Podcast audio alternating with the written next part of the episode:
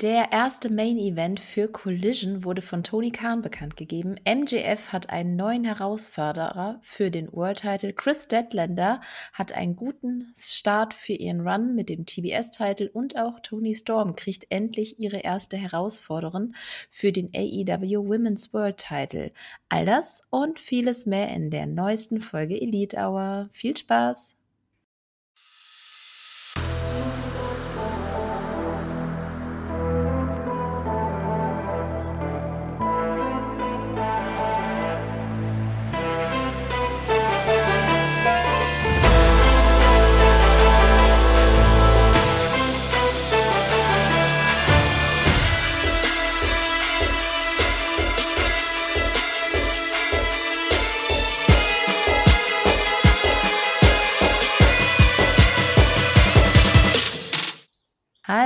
Liebe Wrestling-Fans. Willkommen bei einer neuen Ausgabe der Elite Hour. Hier ist Katha und bei mir ist Stefan, der die Vögelchen mitbringt. Äh, man hört es gerade schon. Äh, ja, ein herzliches Willkommen aus der schönsten und so wie es sich auch anfühlt, wärmsten Stadt Deutschlands. Falls es irgendwer von den Hörern nicht weiß, Köln hat irgendwie seit ein paar Jahren ganz viele grüne Sittiche in der Stadt rumfliegen, die irgendwann mal hier aus so einem Vogelhaus ausgebrochen sind.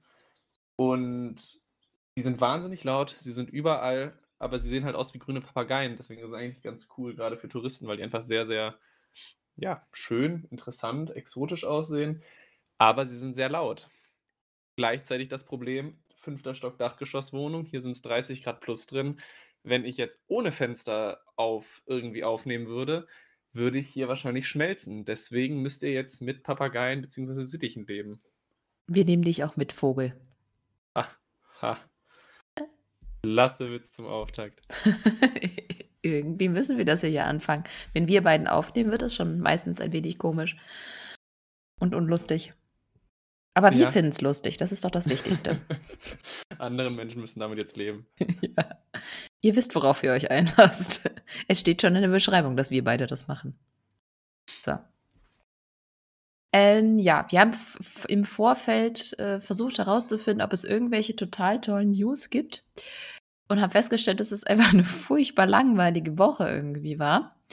Äh, das Einzige, was wir herausgefunden haben, ist, dass Santana anscheinend wieder zurück ist. Der war ja jetzt ein ganzes Jahr fast nicht da. Das letzte Mal bei Blood and Guts. Und das war es dann auch irgendwie schon. Die größte News gab es eigentlich direkt bei Dynamite und ich finde nicht mal, dass es eine große News ist, aber ich gehe einfach mal gleich da, darauf ein. Das war eine von Tony Kahns fantastischen Announcements, die ja auch immer spektakulärer werden. Und zwar das erste AEW Collision Match wurde bekannt gegeben. Eigentlich wäre das eine coole News gewesen. Aber irgendwie, also, naja, das erste Main Event von Collision wird sein CM Punk und FTR gegen Samoa Joe, Jay White und Juice Robinson. Sorry, random Six-Man-Tag-Match ist jetzt irgendwo nicht so das erste Main-Event-Match, was ich erwartet habe, oder? Ja, absolut. Also grundsätzlich erstmal interessant, oder anders gesagt, ich glaube, das Interessanteste an der Collision-Ankündigung war, dass es nur das als Ankündigung gab, weil es ist ja schon sehr AEW untypisch, dass wir jetzt in eine Show reingehen, die zwei Stunden dauert und wir wissen nur von einem Match, was stattfinden wird. Dazu das Match, ja, CM Punk ist drin. Das wird vielleicht auch den ein oder anderen, wenn nicht sogar sehr viele Leute irgendwie von Fernseher holen. Aber ich verstehe diese Ansetzung, wenn ich ehrlich bin, nicht so ganz. Wie, was Und hat Jay White mit CM Punk zu tun? Oder Bruce Robinson mit CM Punk? Ja, Samoa Joe hat was mit CM Punk zu tun, aber kennst du die Connection? Samoa Joe und CM Punk. Ja. Äh, reden wir noch über die alten Ring of Honor Zeiten? Genau. Wer kennt das denn um Himmels Willen? Die hatten ja eine, unter anderem eine fantastische Dreier-Match-Serie. Aber Boah, das müsste vorher alles erzählt werden, damit es irgendwie spannend ist, oder? Ja, vor allem auch einer der großen Themen der letzten Wochen und Monate war ja die Frage, inwiefern haben wir jetzt einen Roster-Split? Mhm. Wer wird wo auftreten? Und jetzt haben wir mit Juice Robinson und ähm, Jay White zwei Leute, die jetzt ja auch noch beziehungsweise Jay White, der im Main Event von Dynamite stand und es auch noch nicht ganz so wirkte, als wenn gerade die ganze Geschichte mit Ricky Stark so komplett beendet ist. Ist das jetzt schon irgendwie so ein Wink, dass das alles nach, also nicht nach, sondern zu Collision gezogen wird? Oder ist das jetzt einfach nur ein einmaliger Auftritt, einfach nur für, für die Klickzahlen und weil so hart es auch klingt, aber du mit Juice Robinson und Jay White auch zwei Leute hast, wo gerade eine weitere Niederlage auch nicht so ganz auffällt. Deswegen, ich weiß nicht, was mir dieses Main Event gerade so wirklich sagen soll. Und ich bin eh kein Riesenfreund von Trios-Matchen und weiß ich nicht, irgendwie, klar, ich freue mich irgendwie drauf. Angucken werde ich es mir allein schon aus dem Grund, weil ich auch den Live-Bericht schreiben werde. Aber weiß ich nicht, das ist für eine Weekly, die mit Dynamite mithalten soll, zumindest in der Theorie, schon nicht ganz so unfassbar viel. Es kommt halt auf die anderen Matches noch an, aber dafür müsste man ja auch irgendwas noch wissen. Also das ist ja wirklich nix. Also Und wir haben jetzt noch wie viele Tage? Also ist ja, wir sind jetzt schon in der Woche davor. Dann müssen sie jetzt in dieser Show richtig was raushauen oder glauben die, dass sie keine Werbung für Collision machen müssen, weil alle neugierig genug sind, da reinzuschauen? Ich glaube, die Ticketverkäufe zeigen eigentlich gerade ganz gut, dass der große Hype noch nicht ganz da ist. Also mein neuester Stand ist nach wie vor, dass sie äh, United, United Center, ja, United Center in Chicago, ist, glaube ich, nach wie vor nicht ausverkauft, obwohl Hometown Heroes CM Punk auftreten wird. Deswegen, ich hätte jetzt eigentlich gesagt, da muss noch irgendwas kommen. Ich hätte auch ehrlich gesagt mehr Lust drauf gehabt, wenn man einfach CM Punk gegen Samoa Joe ins Main Event yeah. stellt und gibt einfach hier Bullet Club Gold einfach ein random Titelmatch gegen FTA und machst auf zwei Matches und gibt denen vielleicht noch einen minimalen Aufbau, sodass man das Titelmatch erklären kann. Und ich hätte auf beide Matches einzeln mehr Bock als auf dieses Six-Man-Tag-Team-Match, weil, weiß ich nicht. Ist die Frage, ob das eine Booking-Entscheidung war oder eine wegen CM Punks Gesundheit? Ich meine, er war verletzt. Wir wissen nicht, wie es um ihn steht. Vielleicht kann er nichts anderes. Vielleicht kann er doch keine Singles Matches wresteln. Vielleicht braucht er das erstmal. Das kann natürlich auch sein. Aber dann bräuchte ich mehr Futter. Ja, definitiv. Das reicht halt so nicht. Also es, es gab jetzt auch mal mehr Namen, die irgendwie dann ja auch für Collision ja nicht angekündigt wurden, aber zumindest ja doch zum Teil glaube ich sogar schon wirklich angekündigt wurden, wie beispielsweise Mirror oder Scorpio mhm. Sky und so weiter. Ähm, also ein bisschen so die Resterampe, die es irgendwie nicht in die Dynamite Weeklies geschafft hat in den letzten Monaten, um es ein bisschen härter auszudrücken. Ja, aber, das trifft es aber. Aber, boah, weiß ich nicht. Also selbst da muss man ja irgendwas so minimal an Matchen aufbauen, ankündigen oder sonst irgendwas, weil ich weiß jetzt nicht, wie es dir geht, aber zu wissen, dass ein Scorpio Sky auftreten wird, wird jetzt ja nicht dafür sorgen, dass ich mir die Show mit voller Aufmerksamkeit ansehen werde. Also dafür ist der Name zu klein. Und dafür sind zu wenig große Namen irgendwie angekündigt und wie, ja, gerade schon gesagt, erst recht keine großen nennenswerten Matches. Ja, und das sind zwei Stunden, das ist ja nicht wie Rampage, was du mal mit drei Matches durch hast. Das ist schon ja. krass. Also, da müssen sie jetzt richtig was reißen und das finde ich eine sehr, sehr, sehr eigenartige Taktik. Ja, mein, mein Hype ist wahnsinnig gering und Dynamite für nächste Woche, werden wir mit Sicherheit ja auch noch gleich doch irgendwann drauf eingehen, sieht schon relativ vollgepackt aus. Da weiß ich nicht, wie viel Aufbau da noch dann irgendwie für Collision sein wird, abgesehen von, es werden vielleicht noch zwei, drei Matches mehr oder weniger random dann angekündigt. Aber ich sehe da jetzt nicht einen wirklichen, in Anführungszeichen, Aufbau für irgendwas, sondern wir kriegen wahrscheinlich dann einen Matchcut mit drei, vier Matches, die angekündigt sind. Dann werden noch zwei spontan oder unangekündigt stattfinden. Und der Rest wird vielleicht dadurch groß werden, wenn die Show so fantastisch ist, dass die Leute es sich irgendwie im Real Life ansehen. Aber, uh, das ist aktuell noch dünn. Das ist wirklich sehr dünn. Ja. Aber das scheint gerade so das Ding zu sein. Von Forbidden Door wissen wir jetzt auch nichts. Wir wissen halt die Hauptmatches, die natürlich mega sind. Also ja, auf jeden Fall. Aber viel mehr wissen wir da auch nicht und das steht auch direkt vor der Tür. Also was ist das für eine neue Taktik, einfach irgendwie nichts zu äh, promoten? Also, also AEW ist ja aus der Zeit raus, wo die sich verkaufen, einfach nur dadurch, dass sie da sind. Ja, das stimmt schon. Also ich meine, vor Double or Nothing hatten sie noch so ein bisschen das Ding, dass die also ich sag mal, jeder irgendwie die Matches schon einen Monat vorher wusste, ohne dass sie offiziell angekündigt waren. Damit haben sie sich am Ende noch sehr viel Zeit gelassen. Aber gerade bei einem Pay-per-View, der zwei verschiedene Brands betrifft, oder nicht Brands, sondern halt Promotions, finde ich es umso also grundsätzlich ist es ja schon mal schwieriger, Storylines aufzubauen, weil du ja irgendwen von A nach B holen musst, damit beide vielleicht gleichzeitig in einer Arena auftauchen können. Und ich meine, es ist jetzt in ungefähr zwei Wochen. Da ist noch nicht viel. Ich bin jetzt absolut kein New Japan-Experte, um zu sagen zu können, ob man da noch irgendwie schon oder ob man da irgendwas andeuten könnte an Matches, die gerade irgendwie auf dem Weg sind. Aber aus, aus AEW Mainstream USA-Sicht keine Ahnung, was wir da noch kriegen werden. Also es ist wirklich nicht viel. Ich kann auch aus New Japan-Sicht äh, nicht sagen. Ich weiß, dass Stardom nicht mit dabei ist, was wir alle irgendwie gehofft hatten. Aber Stardom äh, wurde gar nicht zu dem Event befragt. Also, hm, keine Ahnung. Ich denke, dass es sehr viel Multiman-Matches einfach noch geben wird, was ja an sich okay ist, aber wenigstens irgendwas.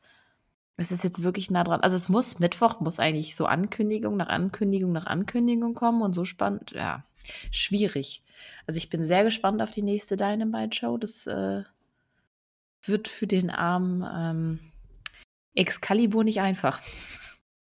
Ja, ja, das mit Sicherheit. Also äh, generell wird es nicht einfach in nächster Zeit für ihn, wenn er jetzt in, bei Dynamite die Rampage-Matches, Collision-Matches und möglicherweise schon Dynamite-Matches für die kommende Woche dann ankündigen muss. Da hat er ja noch mehr Arbeit jede Woche. Es äh, ja, ich wäre fast dafür, dass sie das vielleicht in Video-Packages packen. Ähm, sie haben ja jetzt bei war das bei Dynamite, wo sie doch bei Dynamite hatten sie doch von Rampage ein kleines Videopackage äh, für die vergangene Show. Das fand ich übrigens ziemlich cool. Wenn sie sowas vielleicht auch für einfach so Durchlauf der Matches, naja, ist auch scheiße. Eine Übersicht Bildtafel? Ich weiß, schwierig. Oder sie müssen halt immer nur die nächste machen und nicht irgendwie für die gesamte Woche. Das ist dann too much.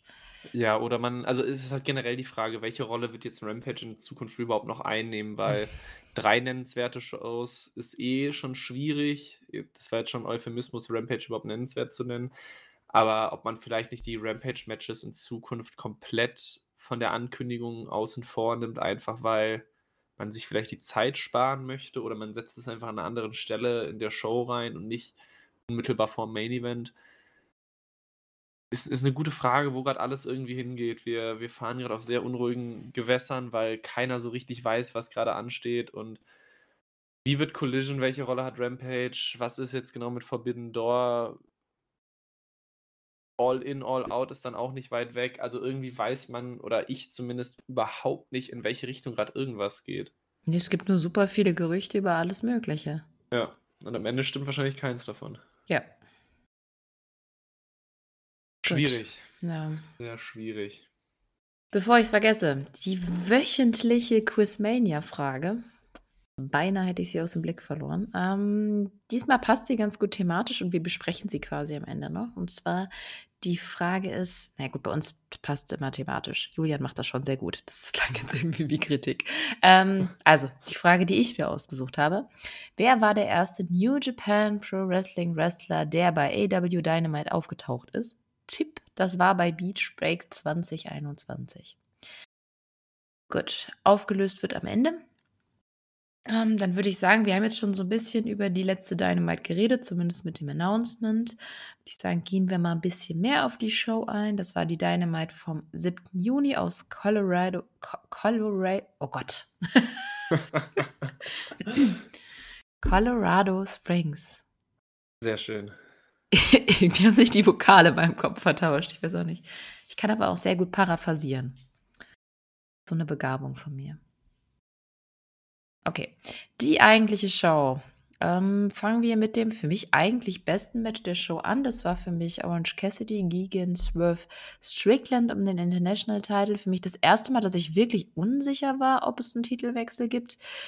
Denke aber mal, ja, ich, ja, beziehungsweise ich mutmaße einfach, dass es einen Titelwechsel bei Collision gibt und dass der International Title dann irgendwie so ein bisschen Collision-bound sein wird. An sich aber trotzdem, das Match war ein cooles Match mit einer guten Story. Also, dass äh, Orange Cassidy mittlerweile an seine körperlichen Grenzen kommt. Ja. War das eine Titelverteidigung, die du gut fandst, oder bist du mittlerweile total genervt von Orange Cassidys Trilliarden-Titelverteidigung? Das war jetzt über 20, weiß ich, war das schon 29 oder 23? Irgendwie sowas in dem Dreh. Ich, ich glaube, es war sogar 24, wenn ich 24. im Kopf habe. Ich muss sogar sagen, ich bin wenig bis gar nicht genervt davon, weil an sich gibt es der oder den Shows immer eine ganz nette Struktur. Man startet immer mit einem guten Match, was war jetzt kein, also jetzt in dem Fall schon, aber nicht immer irgendwie einen Aufbau hatte, sondern es war halt einfach nur Orange Cassidy verteidigt halt jede Woche diesen Titel. Die ewige Kritik bleibt, man, das ist vielleicht auch mehr oder weniger eigentlich der Sinn vom TNT-Titel, aber sei jetzt mal geschenkt, die Diskussion hatte man oft genug. Das Match fand ich richtig gut. Ähm, mir hat es dann auch im Gegensatz zu auch vielen Titelverteidigungen vorher auch wirklich richtig Spaß gemacht. Also in dem Moment, wo sogar dann auch beide aus den Finishern dann auch rausgekickt sind. Ich meine, Strickland einmal aus dem Beach Break und Cassidy einmal aus dem Stomp. Da muss ich sagen, die habe ich beide schon so zu 70% wirklich gekauft. Und das kommt bei einer normalen Dynamite-Ausgabe, gerade bei so mehr oder weniger 0815 Titelverteidigungen, sehr selten vor. Wodurch es halt wirklich auch keine 0815 Titelverteidigung auch war. Und ich hätte auch sehr gut mit einem Titelwechsel leben können, einfach weil ich Strickland mag. Und ja, irgendwann kann man natürlich auch mal wieder was Neues machen, aber mich stört es, glaube ich, bedeutend weniger als die meisten anderen, dass es halt diese Matches gibt. Ich mag die Tatsache, dass man das jetzt Woche für Woche so erzählt, dass Cassidy halt nach und nach abbaut oder halt generell man ihm anmerkt, dass er halt Woche für Woche liefern muss und man mit Sicherheit auch dadurch dann irgendwie den Titelwechsel erklären wird. Und es, also es stört mich nicht, ganz im Gegenteil, ich finde es eigentlich sehr gut. Ich finde es krass, wie gut repräsentiert der Titel ist im Gegensatz zum. Ja, zum anderen. Äh, zum TNT. TNT. Ich habe den Namen sogar vergessen. Ich, ich wollte gerade die ganze Zeit TBS sagen, mein Kopf war gerade schräg. ja, Ähm, definitiv. krass eigentlich. Und ich finde, das ist ein wirklich guter Titel drin. Der Titel hat dadurch mehr Wert. Ja, ja, Einfach, Fall. das ist schon krass. Und ich fand das auch richtig cool. Ich finde es auch cool, dass es jetzt diese, also dass, dass Orange Cassidy jetzt quasi cheaten muss. In dem Fall war das einfach nur so, wer cheatet besser von den beiden? Am Ende hat Orange Cassidy besser gecheatet. Wer von beiden jetzt besser gewrestelt hat, ähm, werden wir nie erfahren. Vielleicht in einem späteren Match, Match mal. Ja. War aber echt, also mir hat das auch echt, echt gut gefallen. Ja, und also, wo du auch gerade schon gesagt hast, mit er ist definitiv besser ähm, oder er wird besser präsentiert oder generell, wir haben aktuell gefühlt einen Mid-Card-Titel und einen Undercard-Titel. Ich, ich habe jeden zweiten, dritten Tag manchmal Schwierigkeiten, mich überhaupt noch dran zu erinnern, wer überhaupt TNT-Champion ist. Und wenn mir jetzt sagen würdest, ich muss die letzten fünf Titelwechsel des TNT-Titels irgendwie wiedergeben, ich weiß nicht, ob ich weiter zurückkommen würde als ein oder zwei, einfach weil es so unfassbar egal ist. Jedes zweite Mal war es Wardlow, das ist relativ einfach. Äh, nee, nicht ganz, aber trotzdem.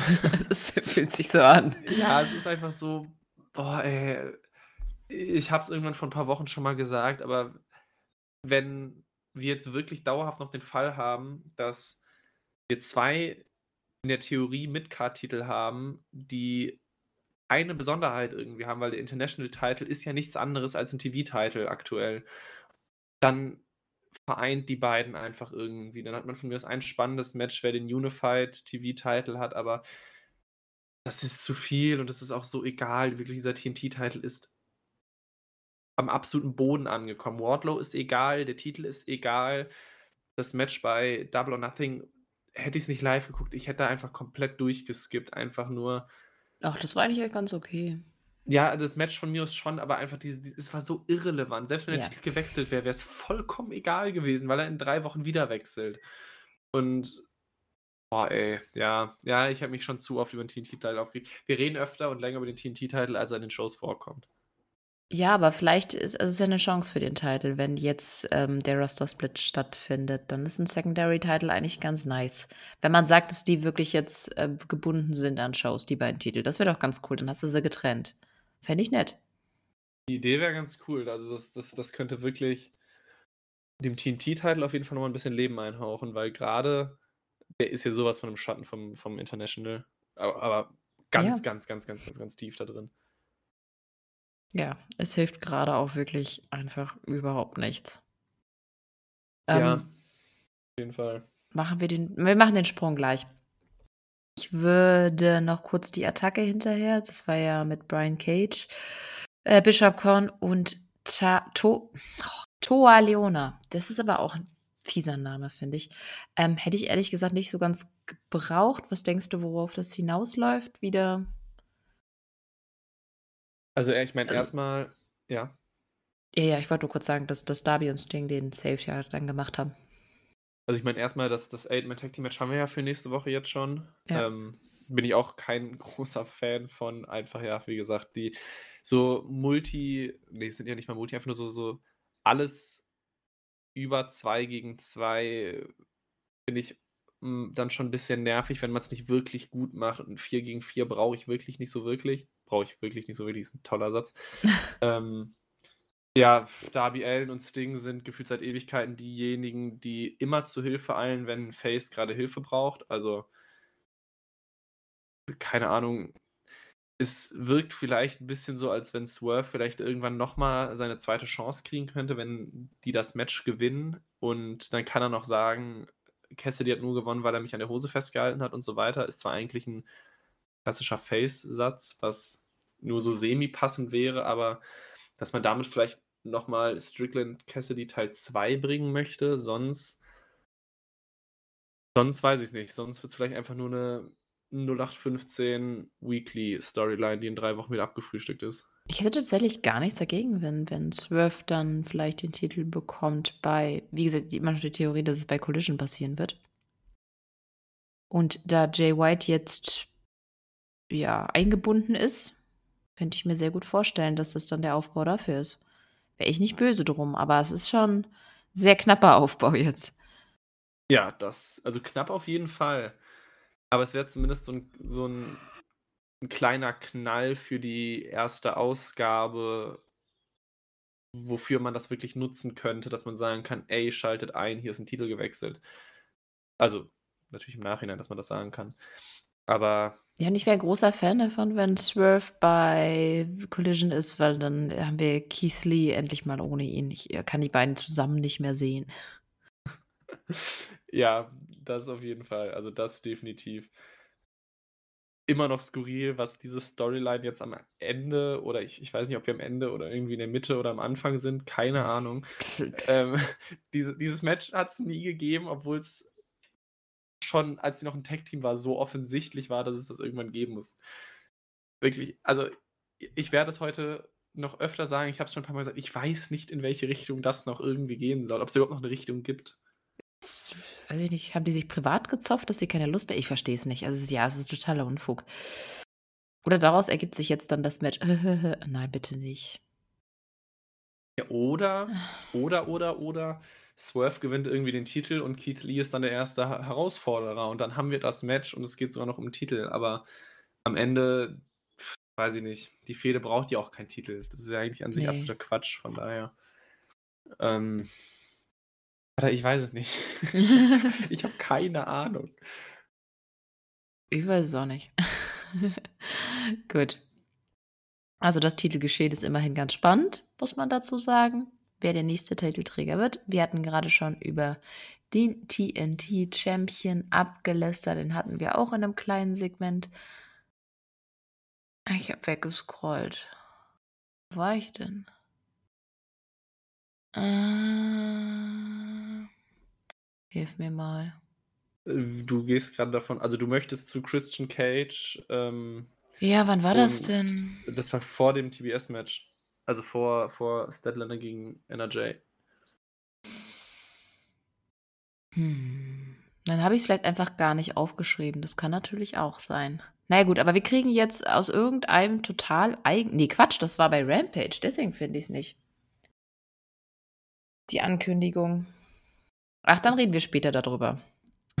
Es ge ey, Du, wir haben vorhin noch darüber geredet. Die Dynamite war nicht schlecht insgesamt, aber irgendwie, man hat hinterher keine Erinnerung mehr gehabt, was eigentlich passiert ist, so richtig. Ja. okay. Dann kommen wir einfach zum zweitbesten Match, weil ähm, das ich gerade Blick habe.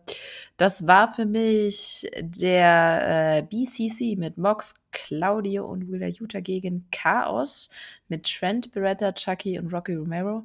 Ich finde es nice, dass sie als Chaos antreten, aber Excalibur hat es zum Glück kapiert und äh, erklärt, weil ich glaube, sonst hätte das nicht jeder kapiert, oder? Ja, genau Gut. das. Also hättest du es jetzt nicht gesagt, wäre es mein erster Satz gewesen, weil ich brauchte die Erklärung in dem Moment dann doch nochmal. Einfach weil ich wirklich nicht, also ich habe keine Ahnung, was halt bei, bei New Japan oder generell in Japan einfach abgeht und deswegen war es für mich auf jeden Fall ganz gut, dass der Name einmal kurz erläutert wird oder allein nur die Tatsache, wie und warum dieser Name überhaupt zustande kommt, wieso die drei auf einmal halt diesen Namen tragen. Ja, wenigstens das haben sie erklärt. Ähm, das Match an sich war vielleicht ein bisschen random, aber ich mochte es einfach, weil es von Anfang an Feuer hatte. Auch wenn man halt von Anfang an wusste, wie es ausgehen wird. Aber dass Chucky dann einfach Mox einen Stuhl an den Kopf wirft, hat echt geholfen, einen Sekunden schnell ins Match zu holen. Und es war halt auch mal wieder der Shit, wie, wie Utah abgehen durfte. Er wird gerade so stark dargestellt, finde ich mega. Fand auch gut, dass er jetzt tatsächlich nicht nochmal den Sieg geholt hat, sonst hätten wir da jetzt wieder irgendwie so eine, so eine komische Story aufgemacht, die für mich sehr gezwungen gewirkt hätte. In dem Fall war es dann Mox, der mit einer Submission, Submission gegen Chucky gewonnen hat. Ich fand das Match sehr cool ich habe hinterher tatsächlich von mehreren Seiten gehört, dass einige finden, dass dem BCC langsam der Heat ausgeht. Also, dass sie zu coole Heels sind, dass man sie zu mag. Was sagst du dazu? Ja, ich glaube, ich weiß nicht, ob du genau den richtigen oder genau den falschen fragst. weil, also für mich hat ja John Moxley noch nie Heat gezogen, für mich persönlich. Ich fand es am Anfang cool, als er bei AEW aufgetreten ist, weil ich dachte, man sieht eine bessere Version als Dean Ambrose in der WWE, was ja nie so ganz eine Liebesbeziehung wurde. Aber ich habe so schnell das Interesse an Mox verloren und Mox hat bei mir persönlich einen absoluten Go-Away-Heat entwickelt. Ich, ich kann voll und ganz anerkennen, was er geleistet hat, was er immer noch im Ring leistet und generell, wie wichtig auch er für diese gesamte Company ist. Aber ich mag's, ich, ich mag sein, Stil nicht. Ich mag sein Auftreten nicht. Also es gibt keinen Wrestler auf der ganzen Welt, der mir so sehr ins Gesicht hält, dass K-Fape tot ist wie John Moxley, weil es gibt für mich keinen anderen, bei dem es so deutlich wird, dass das gerade alles Show ist, was ich hier sehe. Okay. Da werden mir ganz viele widersprechen, vielleicht auch zu Recht, aber BCC ist für mich sehr cool, wenn Danielson die tragende Rolle übernimmt. In dem Moment, wo gerade, also generell schon 2023 relativ viel Danielson außerhalb die Storylines von BCC hat und nicht immer mit den anderen drei zu sehen ist, beispielsweise halt auch im Match gegen MJF oder generell in der Fehde gegen MJF, ist bei mir persönlich der BCC relativ uninteressant, beziehungsweise jetzt auf das angekündigte Match für nächste Woche, also halt Elite gegen BCC, freue ich mich drauf, weil ich mich auf die Elite freue. Deswegen, ich weiß, vielleicht unpopular Opinion, aber BCC zieht bei mir gar nicht. Ich glaube, das Match hätte ich durchgeskippt, wenn, wenn ich nicht wüsste, dass ich Podcast aufnehmen würde. Nicht mal Utah? Ja, aber das reicht mir nicht. Also, also das reicht mir nicht in einem Six-Man-Tag-Team-Match. Dafür Dafür okay. sind da zu viele andere Personen, die mich gerade einfach nicht interessieren. Also ich bin auch nicht der größte Mox-Fan. Ähm, ich mag seinen Style an sich, aber irgendwas ist, oder ich sagen wir es so, ich mochte ihn früher mehr. Ich finde, er ist ein bisschen off in letzter Zeit für mich. Ich mag ihn trotzdem noch. Ich finde Claudio super, Wheeler Utah finde ich auch super. Ich mag die sehr gerne zusammen. Aber es, für mich sind es ja, ich finde schon, dass, dass denen so ein bisschen der Heat ausgeht, weil sie einfach zu cool sind. Also ich meine, ja gut, die haben jetzt sehr viele Leute gemault, aber ja, das reicht halt irgendwie für mich nicht. Das hat auch nicht, ja. Es ist echt schwierig. Ich verstehe ein bisschen, glaube ich, was du meinst. Ich finde den BCC auch ohne Danielson spannend und ich freue mich auch auf nächste Woche auf das Match, weil es wird nämlich gerade ohne Danielson und Takeshita sein. Und wir wissen auch überhaupt nicht, welche Rolle Takeshita überhaupt in dem Stable spielt. Jetzt habe ich den Faden verloren, auf den ich hinaus wollte. Habe ich vielleicht auch einfach nicht. Ähm, nee, ich mag die eigentlich echt gerne. Also ich gucke mir die gerne an. Aber ich finde, irgendwie müssen sie noch was machen. Also es ist gerade ein bisschen. Sie sind mir zu facig für Heels oder sie sind zu cool als Heels einfach. Dann könnten sie auch sehr coole Faces sein, die einfach ein bisschen Tweener-Charakter haben. Das ist okay. Aber sie wollen ja Heels sein, dann sollten sie das auch ein bisschen. Und der Nelson also alleine reicht es nicht. Reißt, reißt es nicht. Oh. Jetzt habe ich Ja. Ähm. Aber ich finde übrigens, äh, ich, ich finde es super, wenn er am Kommentatorenpult ist. Es ist einfach viel zu unterhaltsam. Ja, das definitiv. Da gehe ich voll und ganz mit. Ich, mich stört es auch so ein bisschen. Vielleicht, das, ist, das, das hat jetzt eigentlich gar nicht so sehr was mit dem BCC oder so zu tun, sondern grundsätzlich so die Tatsache, wir hatten jetzt bei Double or Nothing Anarchy in the Arena. Beende die Fehde damit. Du hast so ein großes und brutales Match ich bin da grundsätzlich nie so wirklich Fan von, wenn du irgendwie so ein Match mit Abschlusscharakter hast und es danach trotzdem noch weiterziehst, weil. Weil es noch Blood and Guts geben muss. Ja, aber ich brauche ich nicht. Also ich hatte schon mein, mein Anakin the Arena. Ich brauche jetzt nicht noch ein Blood and Guts hinterher, weil es dann doch sehr ähnlich ja, ja ist. Aber ja, es ist Herr der Ringe all over again. Es hat zu viele Enden.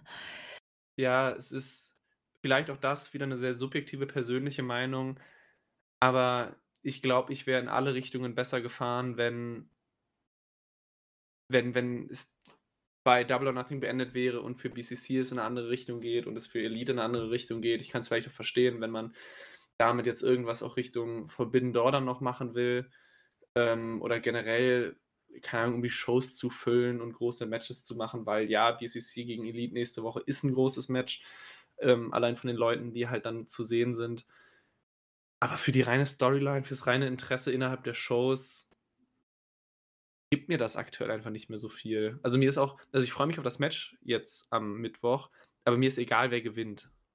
Ja, das, das, auf jeden Fall. Und, und das sollte vielleicht nicht der Fall sein bei so einer großen Fehde, dass mir in einem Six-Man-Tag-Team-Match mit den Young Bucks, mit Hangman, mit Mox, Castagnoli, Utah, mir einfach egal ist, wer am Ende die Faust nach oben gestreckt bekommt. Und ich könnte nicht mal eine Prediction abgeben. Ich, ich weiß es nicht, weil ich überhaupt nicht verstehe, was mir die Geschichte gerade erzählen soll. Ich finde nämlich auch, dass sie kein Ende finden. Das ist auch ein großer Kritikpunkt.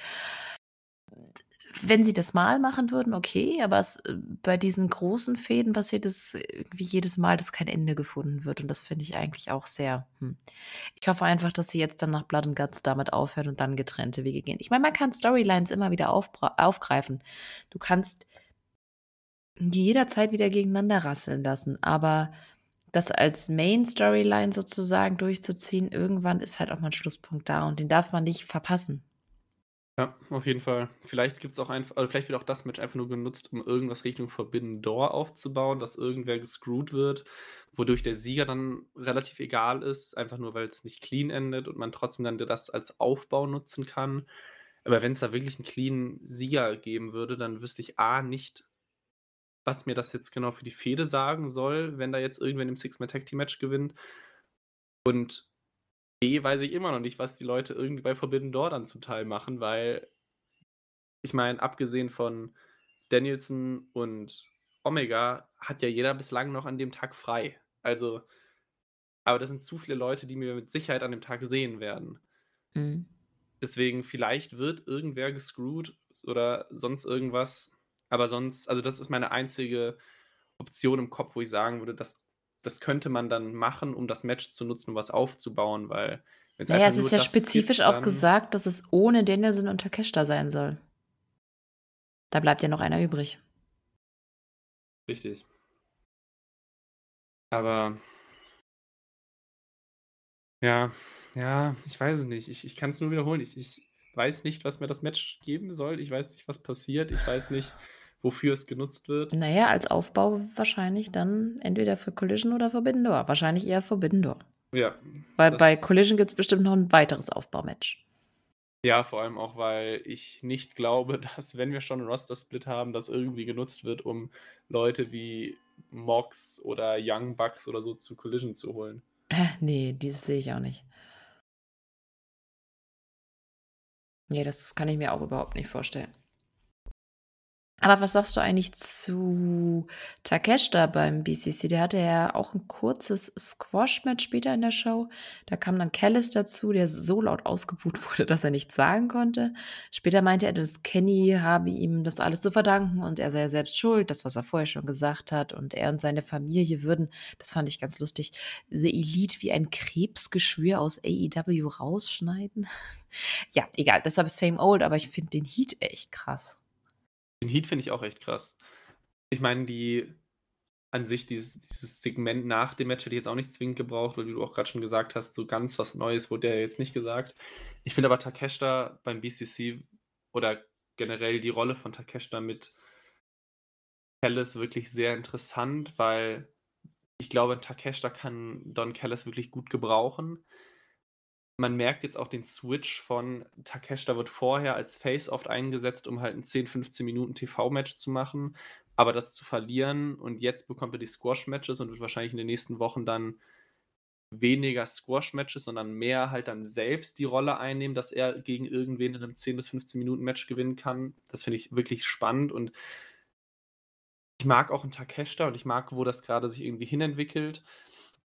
Deswegen so unscheinbar vielleicht dieses Segment und das Match davor wirkte, ich glaube, man sieht dadurch wirklich gut, in welche Richtung das gehen soll, weil gerade sind wir, glaube ich, wirklich in den absoluten Startlöchern, dass aus Takeshita jetzt ein Main-Eventer gebaut wird. Hoffentlich. Nicht, dass das wieder so ein jetzt startet er durch, ach nee, doch nicht. Das hatten wir ja schon mit einigen Charakteren, wo wir das gedacht haben. Ich hoffe nicht, dass ich es bei Takeshita verkacken, weil der Mann kann was. Ja, ich meine, das Potenzial, es zu verkacken, ist natürlich auf jeden Fall da. Das ohne jede Frage. Aber ich finde es zumindest mal interessant, dass sie es jetzt gerade irgendwie versuchen oder zumindest schon mal andeuten, in welche Richtung es gehen kann. Und ja, ich meine, den Heat, den sie ziehen, der ist brutal. Und das musst du halt dann auch nutzen, weil aktuell ist Gefühl Takeshita oder vielleicht weniger Takeshita, sondern mehr Don Callis der beste Heal, den du irgendwie in der Company hast, weil keiner zieht gerade diese negativen Reaktionen, ohne dass er irgendwas dafür tun muss. Also er muss ja nicht mal die, die Stadt oder die, die Menschen in der Stadt beleidigen, um irgendwie Cheap Heat zu generieren, sondern er muss nicht ja mehr irgendwas sagen, ja. Und, und der fliegt schon halb aus der Arena raus, so sehr wird er ausgebuht. Ja. Das ist schon echt krass und cool. Muss man sagen. Apropos äh, die Stadt beleidigen, wir hatten ja auch noch ein Promo von MJF also MJF war zuerst alleine, eigentlich total klassisch, die Crowd, naja, verärgert. Und der meinte dann halt am Ende, dass niemand aus seinem Level ist und er keine Herausforderer, äh, es keine Herausforderer mehr geben würden, jada jada.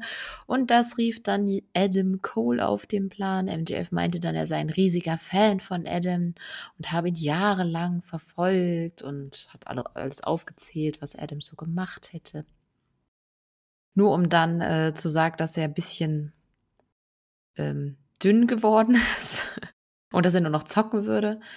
Äh, ja, sehr komische Beleidigung. Adam bezeichnete ihn dann als Internet-Troll, was ich echt akkurat fand. Und am Ende schafft er es dann tatsächlich, MJF genug zu verärgern, dass dieser einem Match zustimmte und das dann weniger lustig fand, dass er das gerade getan hat. Ich fand das Segment eigentlich ganz gut, bisschen lang. Ich habe aber zwei Sachen gestört. Das erste Mal, das erste Wrestler auf ihren Körper anzusprechen, die nicht überproportional sind, weil das weist dann genau darauf hin. Ja, Adam Cole ist nicht die muskulöste äh, Erscheinung. Das ist bei ihm aber auch gar nicht wichtig. Ich würde nur nicht unbedingt den Fokus darauf legen. Das ist ein bisschen doof. Und dann fand ich dieses, äh, Junge, du siehst so aus, als könntest du nur so aufgepumpt sein, weil du Drogen nimmst. Damit zu kontern, fand ich ehrlich gesagt auch nicht so cool. Also das waren die beiden Sachen, die mich gestört haben und auch ein bisschen die Länge kann ich voll verstehen. Ich habe auch diesen, diesen Anabolika-Spruch, den du jetzt gerade zuletzt meintest, auch nur so halb verstanden, weil ich auch jetzt nicht wüsste, dass es jemals bei einem MJF dieses, diesen ernsten Verdacht gäbe oder vielleicht sogar schon irgendwie einen Beweis dafür gäbe, dass das mal passiert ist? Oder stehe Ja, ich er sieht ja, nein, er sieht ja auch nicht aus wie Brian Cage oder so. Also es ist Ja, immer noch MJF, deswegen. ne? Ja, er ist definitiv größer ich, geworden. ja, ich, ja, okay, aber ich meine, klar, ich würde auch einem MJF voll und ganz zutrauen, dass er einfach das mit ein paar Überstunden im Fitnessstudio geschafft hat. Aber das fand ich dann auch zum Teil ein bisschen dünn, weil, wie du gerade gesagt hast, er ist kein Brian Cage. Also ein MJF sieht jetzt wirklich nicht so aus, als wenn er, wenn er für den Körperbau es so extrem nötig gehabt hätte, da jetzt irgendwie mit illegalen Substanzen nachzuhelfen. Ich kann auch verstehen, dass es ein bisschen zu lang war. Gerade auch den Anfangsteil, wo er auch die Erfolge von Cole aufgezählt hat und dass er Fan war und so. Ich meine, MJF hat selbst erwähnt, aber es hatte extreme Parallelen zu den CM Punk Promos und vielleicht sogar schon ein bisschen zu sehr. Ansonsten, ich meine, ich bin ein riesen MJF-Fan, ich bin ein riesen Adam Cole-Fan, deswegen ist natürlich mein Herz da in dem Moment ein bisschen höher gehüpft. Gerade auch, ich weiß nicht, ob du das mitbekommen hast, ich weiß auch gar nicht genau, ob du NXT so sehr verfolgt hast oder ob du es dann irgendwie im Nachhinein irgendwie noch auf Twitter oder so gesehen hast. Aber einzelne Aspekte von MJF hatten ja ganz viele Parallelen zu einer Adam Cole-Promo bei NXT gegen Karrion Cross. Ich weiß nicht, ob dir das ein bewusst war in dem Mm, Moment. Nee. Ähm, das Habe ich da noch geguckt? Ich glaube, da habe ich schon gar nicht mehr geguckt. das kann natürlich auch sein. Ähm, das fand ich aber ganz spannend, weil damals Adam Cole halt die Heel, nee, Quatsch, ja, war schwierig zu sagen, wer da welche Rolle bei NXT dann so wirklich hatte. Aber da hat halt jetzt MJF genau die Rolle eingenommen, die Adam Cole halt damals hatte. Also MJF meinte ja jetzt, ähm, dass Adam Das Cole ist alles zwei Jahre her, oder? wurde. Sorry. Zwei Ja, Jahre? das kann sein. Vielleicht Okay, nee, ja, dann kenne ich es nicht. ja. Ähm, Adam Cole hat bei AEW alles bekommen, die Lichter, die Musik. Er hat sogar seine Frau an seiner Seite und trotzdem hat er nichts gewonnen. Ähm, all das braucht Adam Cole, um sich irgendwie, ich weiß nicht, was jetzt hier das Wording war, ich glaube, um, um cool zu sein oder um sich cool zu fühlen. Das Einzige, was MJF braucht, ist halt, dass die Ringglocke halt losgeht. Und genau das hat halt Adam Cole damals gesagt, nur halt, ja, beziehungsweise nur, dass Adam Cole es selbst gesagt hat gegen Karrion Cross. Fand ich ganz interessant, dass sie es halt so aufgegriffen haben. Aber ich weiß auch, also an sich, ich glaube, wenn ich es jetzt mal anschauen würde, fände ich es auch sehr cool, aber auch das ist wieder der Punkt von, irgendwie habe ich im Nachhinein dann doch so wieder ein bisschen vergessen, was in diesem Segment genau gesagt wurde und dass es auch so lange ging. Und wenn man das jetzt vergleicht mit MJF gegen CM Punk, ist es schon wirklich sehr untergegangen. Also da war irgendwie mehr Potenzial und auch gerade in Adam Cole ist wirklich, also er hat dieses Promo-Duell brutal verloren für mich. Echt? Das fand ich gar nicht so. Aber ich fand es halt einfach zu lang. Dadurch habe ich die ganzen einzelnen Punkte, die so gemacht wurden. Und am Ende hat er ja gewonnen. Er hat ja das bekommen, was er wollte. Ja, okay, ja, äh, in dem Punkt ja, aber für mich halt so gesehen, wer halt jetzt besser am Mikrofon abgeliefert hat. Und da hat, Naja, Cole hat ihn nicht, halt auflaufen lassen. Da konnte er ja nicht so viel. Also fand ich eigentlich ganz cool erzählt, muss ich sagen. Aber es hätte halt kürzer sein müssen. Erst MJF alleine so viel, dann MJF über Cole so viel. Also das hätten sie an zwei Stellen echt mal ein bisschen runterkürzen können. Dann, ja, wäre es, glaube ich, auch besser angekommen. Na gut, ich glaube, die meisten fanden es gut. ich fand's, also, falls es jetzt zu negativ rüberkam, ich fand's auch gut, aber ich fand's auch nur gut. Also, da wäre noch mehr Potenzial drin gewesen. Ja, definitiv. Äh, aufs Match freue ich mich trotzdem wahnsinnig. Das wird mega. Ich finde es aber, also ich, ich war überrascht, dass es jetzt nächste Woche, also beziehungsweise, ich meine, wir haben jetzt Montagabend, ich bin überrascht, dass es jetzt am Mittwoch schon kommt. Ich Ja, dachte das nämlich dachte ich wirklich, auch. dass das wird jetzt aufgebaut für Von mir aus. Pay-Per-View irgendwann, Ja, ja. entweder All In oder keine Ahnung was. Äh, All Out. All In wäre natürlich schön gewesen, aber nein, All Out. Oder wir haben halt auch wieder den Fall, dass es halt irgendwie kein cleanes Ende gibt Das und dass es halt dann wieder ja. aufgeschoben wird. Aber Ich so ganz befürchte. kann ich es mir auch nicht vorstellen. Ja, aber Adam Cole wird jetzt nicht den Titel holen, aber ich habe schon das Gefühl, dass er dafür aufgebaut wird, als der nächste, äh, der nächste Titelträger zu sein. Sonst die ganze Fehde mit Jericho, das war für mich schon ein klarer Aufbau für der wird der nächste. Ja, das ich meine, ich würde es mir natürlich auch wünschen, aber dafür verstehe ich die Ansetzung jetzt für kommende Woche, also Ich auch nicht. Mittwoch noch nicht so ganz. Aber das habe ich sehr häufig in letzter Zeit bei AW. Ja, keine Ahnung. Also ich, ich hatte eigentlich gesagt, Adam Cole wird irgendwie gescrewt, wie auch immer, und dann verlagert sich das nochmal auf die nächsten Wochen irgendwie, weil ich meine, MJF wird ja so oder so nicht clean gewinnen, allein weil es MJF ist. Aber Adam Cole gewinnt das Match ja auch nicht. Oder doch, aber nee. Nee. Aber warte mal, es ist ja ein Eliminator-Match. Es ist ja kein Title-Match. Quatsch, das ist ja nur ein Eliminator-Match, oder? Ja, aber Dann kann das ja immer noch später sein. Also es muss ja nicht die Woche da drauf direkt sein. Aber ich, ich finde das halt dann schwierig, gewinnt einfach dann Adam Cole mehr oder weniger clean gegen, gegen MJF in einer Dynamite Weekly. Nee, auch nicht. Ich mag Title Eliminator Matches Ah, nicht. ja, macht Also. Ich meine, wir merken ja jetzt gerade schon, was für eine Sackgasse wir sind, weil es ist ja ein Title Eliminator. Das heißt, wenn Cole irgendwie verliert, dann kann er ja kein Match bekommen. Aber Cole wird doch jetzt auch nicht gewinnen. Außer er nimmt die MJF-Taktik an und cheatet. Aber das, also, es ist halt eine schwierige Rolle, dass Adam Cole halt hier natürlich der Babyface ist. Und äh, das wäre ja natürlich jetzt wieder sehr. Naja, gut, aber ein Cheater zu cheaten ist vielleicht gar nicht so unfacig. Ja, siehe Cassidy. Aber, Mhm. okay, aber ich meine, nach der Logik kann jeder cheaten, nur weil es bei dem einen bejubelt wird, beim anderen nicht. Ja. Aber Hab ich nichts gegen. ich, ich weiß nicht. Ich weiß nicht, in welche Richtung es sich jetzt Ich habe keine entwickelt. Also, Ahnung. Dein Standardsatz? Ähm, ich habe aber ich habe auch null Plan. Ich, ich finde es verwirrend. Und ich habe ganz häufig in letzter Zeit bei AW dieses Gefühl, so, wie wollen sie aus der Sackgasse rauskommen? Ich finde auch, dass, obwohl da reden wir später noch drüber, Jay White und äh, Ricky Starks eine tierische Sackgasse von Anfang an war und sie haben es auch nicht rausgerettet. Obwohl, dann lass uns gleich drüber reden. Wir springen ja sowieso. Main Event äh, war ja Jay White gegen Ricky Starks und eigentlich ist es echt eine coole Ansetzung. Was hat mich echt total gar nicht interessiert. Die Crowd auch überhaupt nicht. Die beiden haben irgendwie kaum Heat. Whites Position bei AW muss mit Collision endlich besser werden.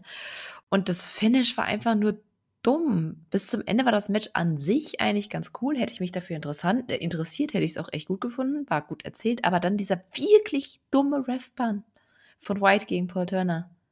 Und dann kam dann irgendwie die Guns und White besiegte dann Starks mit dem Blade Runner. Was? Was haben die sich dabei gedacht? ja, der Ref-Bump war Quatsch. Also, Ja, der hat ihn ja quasi nicht berührt. Also das war dieses so, so Schnips. Oh Gott! Du Ja. hast mir mit dem Schnipser den, ich weiß gar nicht, wo er getroffen hat, der Schulter am Kopf. Och, ich weiß es schon gar nicht mehr. Es war auf jeden Fall, sah das aus, als hätte er ihn irgendwie so, so angehaucht. ich meine, ich finde es auch an sich von mir aus ganz cool, dass die Guns jetzt dann zum Bullet Club kommen.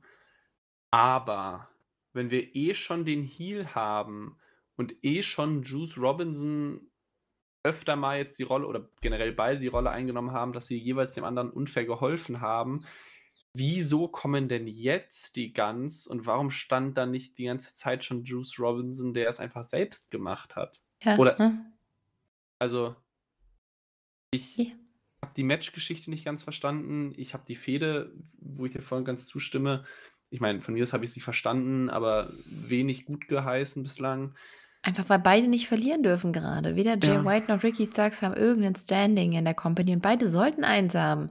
Ricky Starks ist, das ist das, was wir meinen, was, was, ähm, was mit Takeshita, wo ich bei Takeshita so Angst habe. Dieses jemanden aufbauen und dann wieder wieder heiße Kartoffel fallen lassen. Und das machen sie bei Ricky Starks jetzt, das ist das dritte Mal oder so. Das Ja, ist allem- furchtbar. Vor allem, weil Starks jetzt ja auch schon so seine, in Anführungszeichen, Aufbaufehde ja vorher gegen Jericho oder die JAS hatte, wo er ja schon Ja. auch so viel gewonnen hat. Und dann hat er gegen Robinson gewonnen und dann hat er. Starks wurde bislang immer gefühlt in dieser Fehde so dargestellt, als wäre er der Babyface, der gegen zwei Heels gleichzeitig in dieser Fehde ankommt und trotzdem beide irgendwie besiegt und der Überlegene ist und so weiter. Aber trotzdem gibt es ihm überhaupt nichts. Nee. Also ich bin großer Starks-Befürworter und vor einem halben Jahr hätte ich gesagt, den muss man, den muss man jetzt wirklich auf den nächsten Schritt hochziehen. Und wir haben Dynamite Main Event, Jay White, Ricky Starks, hätte ich vor einem halben Jahr gesagt, boah, super geil, freue ich mich extrem drauf. Aber mir das egal. ja, exakt, das ist so frustrierend. Äh, ich, Jay White bei AEW hätten wir vor einem halben Jahr, also da hätte ich einfach nur Ja geschrien. Und jetzt denke ich mir einfach so, Junge, wo bist du denn? Ja. Was haben sie denn mit dir gemacht?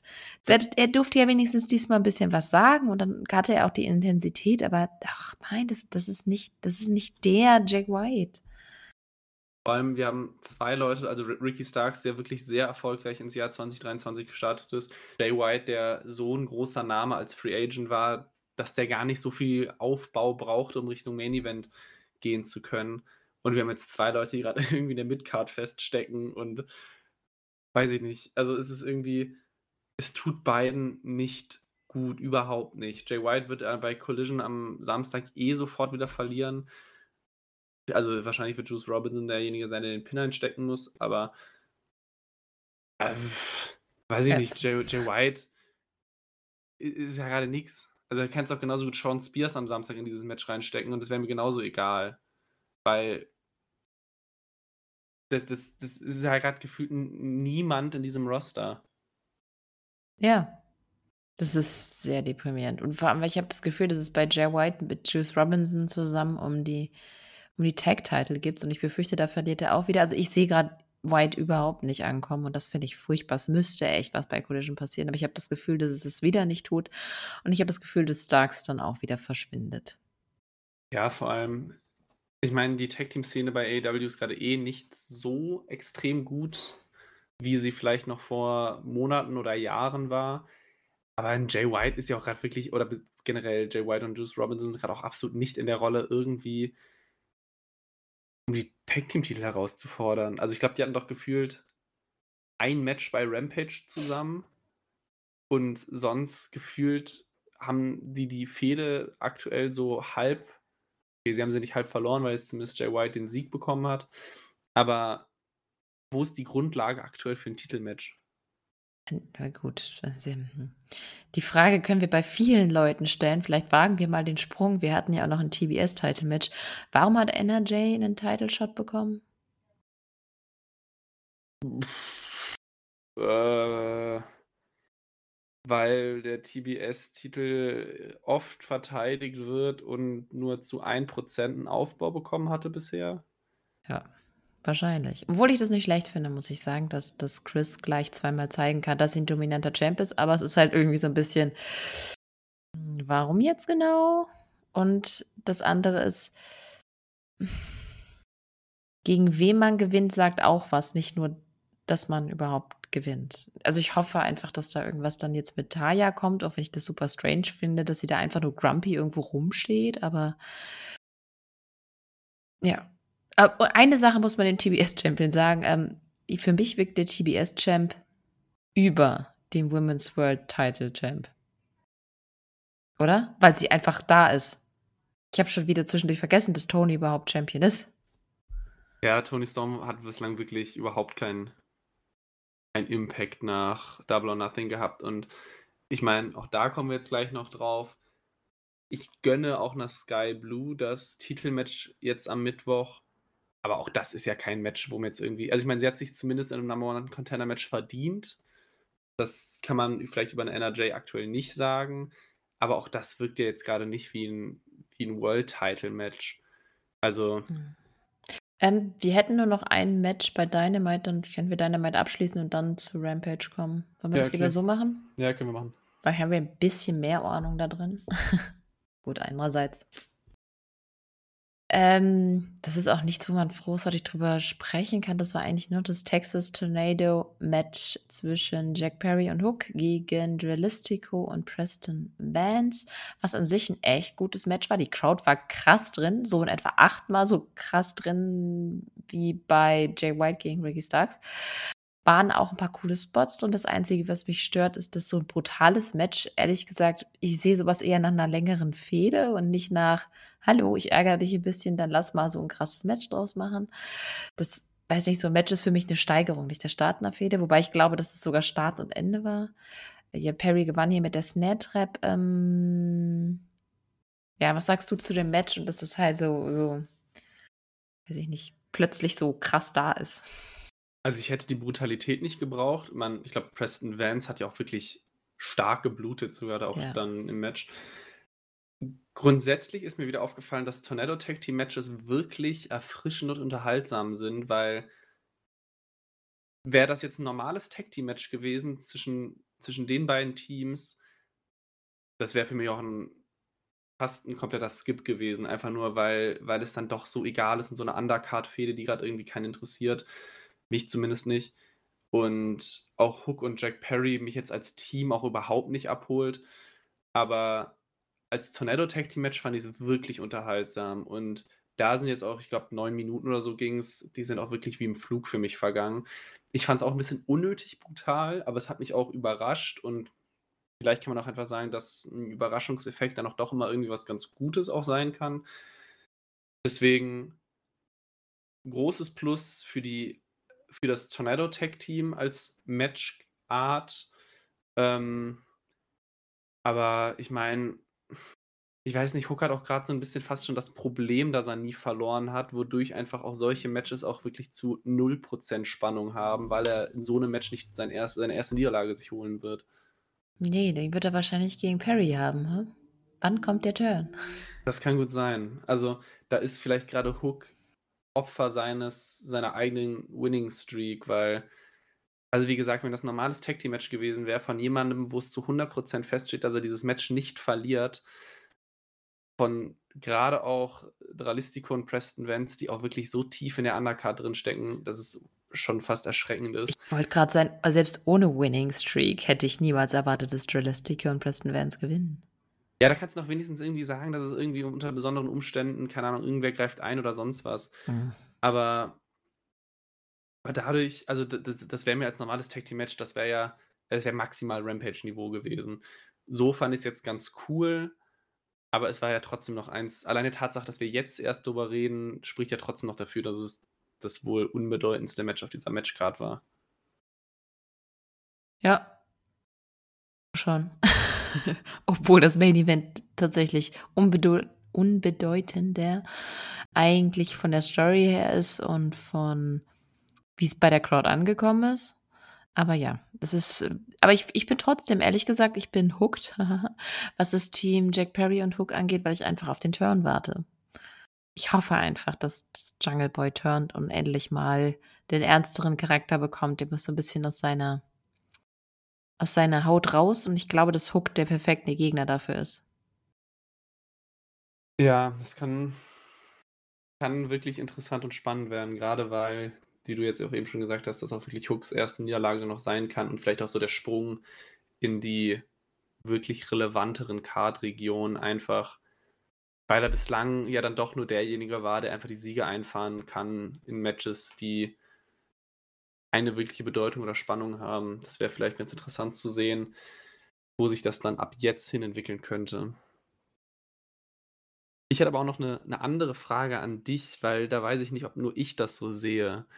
Weil für mich ist Preston Vance ein ganz sinnbildliches Fragezeichen für AEW, weil es mir oft vorkommt, dass du irgendwelche Turns hast, die vollkommen verpuffen und egal sind. Und Preston Vance wurde aus der Dark Order rausgeholt zu der Faktion äh, Ingwer Bernable gesteckt und es war von Anfang an egal. Und Ja. es war von Anfang an Undercut. Also es wurde ja nicht mal versucht, denen irgendwie am Anfang Siege zu geben, um zu sagen, ey, Heel-Turn, neues Stable, also nicht neues Stable, aber neues Mitglied in einem Stable. Und dadurch haben die jetzt irgendwie einen Push oder irgendwie größere Matches, mehr Sendezeit. Es war ja vollkommen egal. Und das kommt mir öfter mal so vor. Und deswegen weiß ich nicht, bin ich der Einzige, dem das so vorkommt, dass AEW ganz oft Heel-Turns einfach komplett vergeigt? Ganz oft weiß ich nicht, in dem Fall auf jeden Fall. Wann war denn, ähm, wann war Preston Vance das letzte Mal bei Dynamite? Das war das Casino Tag Team Royal, ne? Kann sein, also wäre sinnbildlich. Einfach nur ein Battle Royale mit 20, 30 Teilnehmern, Und wo das war das wahrscheinlich auch mit letzte die Mal. ersten sind, die rausgeflogen sind. Und ansonsten hast du sie, ihn mal bei Rampage gesehen? Ich erinnere mich jetzt noch an das Match gegen Briscoe. Ja. Und dann eben in der La Fusion Ingobernat. Oh Gott. Ihr wisst, was ich meine. Ja, so ein schwieriger Name. Ich hab's nicht mit Aussprachen. Es ist wirklich furchtbar. Äh, ja, nee. Ja, ist, ich weiß auch nicht, was sie sich damit gemacht haben. Also da wäre er jetzt in, in Dark Order immer noch besser aufgehoben. Und, und selbst da reden wir schon von Undercard, aber, Ja. aber es ist so, hä, wieso? Also der Turn war irgendwie ganz interessant aufgebaut, weil es ja jetzt ja nicht von jetzt auf gleich kam. Aber in dem Moment, wo er dem Stable beigetreten ist, ab dann was komplett irrelevant. Hätte man sich sparen können. Ja. Naja. Kommen wir zu spannenderen Themen. Ach nee, wir wollten ja über Rampage reden. Aha. Ah komm, der, Übergang war nicht schlecht. Ich fand mich lustig. So. Ja, ich, ich fand ihn nicht schlecht. Das, Okay. das, das, das erkenne ich an. Ja, komm, es war absolut underwhelming. Wir können ja mal ganz kurz durchgehen. Wir hatten das Opening Match, Penta El Pff, Penta, mit Ray Phoenix ähm, und Bandido gegen Ethan Page, Lee Moriarty und Big Bill, was ein cooles Match war mit einem absolut beschissenen Ende. Gab eine Unterbrechung von Hardy und Cassidy, die dann, weiß ich gar nicht mehr, war das Bandido? Ja, Bandido hat dann Page gepinnt und sorry, aber dein Vertrag gehört mit mir, Story. Das ist einfach dumm. Ja, das war von, ich, äh, vielleicht nicht von Anfang an, aber schon wirklich nach sehr kurzer Zeit war es komplett ausgelutscht. Und ich Jetzt glaube, macht ihr das weiter. ja, ich glaube, Jeff Hardy hat doch irgendwann noch mal vor ein paar Wochen gesagt, so nach dem Motto, ey, dieses Vertrags hin und her, da hatten wir doch jetzt schon, lass es doch einfach mal gut sein. Und ich hatte dann schon die Hoffnung, ja, lass es doch einfach mal gut sein, bitte. Und was, äh, nee, was soll das? Ja, vor allem, was soll das, dieses Vertragsdingen? Tony Khan hat die Verträge. Soll der dann nicht mehr bezahlt werden oder was? Ja, also, ja, ich, ich, ich, ich, mit welcher Berechtigung können die sich einfach gegenseitig, können, also wie kann denen die Verträge gehören? Was ist das Problem, wenn Ethan Page das macht, was er will, jetzt in dem Fall? Boah, ey, nee, nee. Tut mir leid, Und- aber auch die Hardys sind so überfällig mit Karriereende. Ja, die brauchen jetzt den allerletzten Titelrun, den sie haben wollen, und dann tschüss.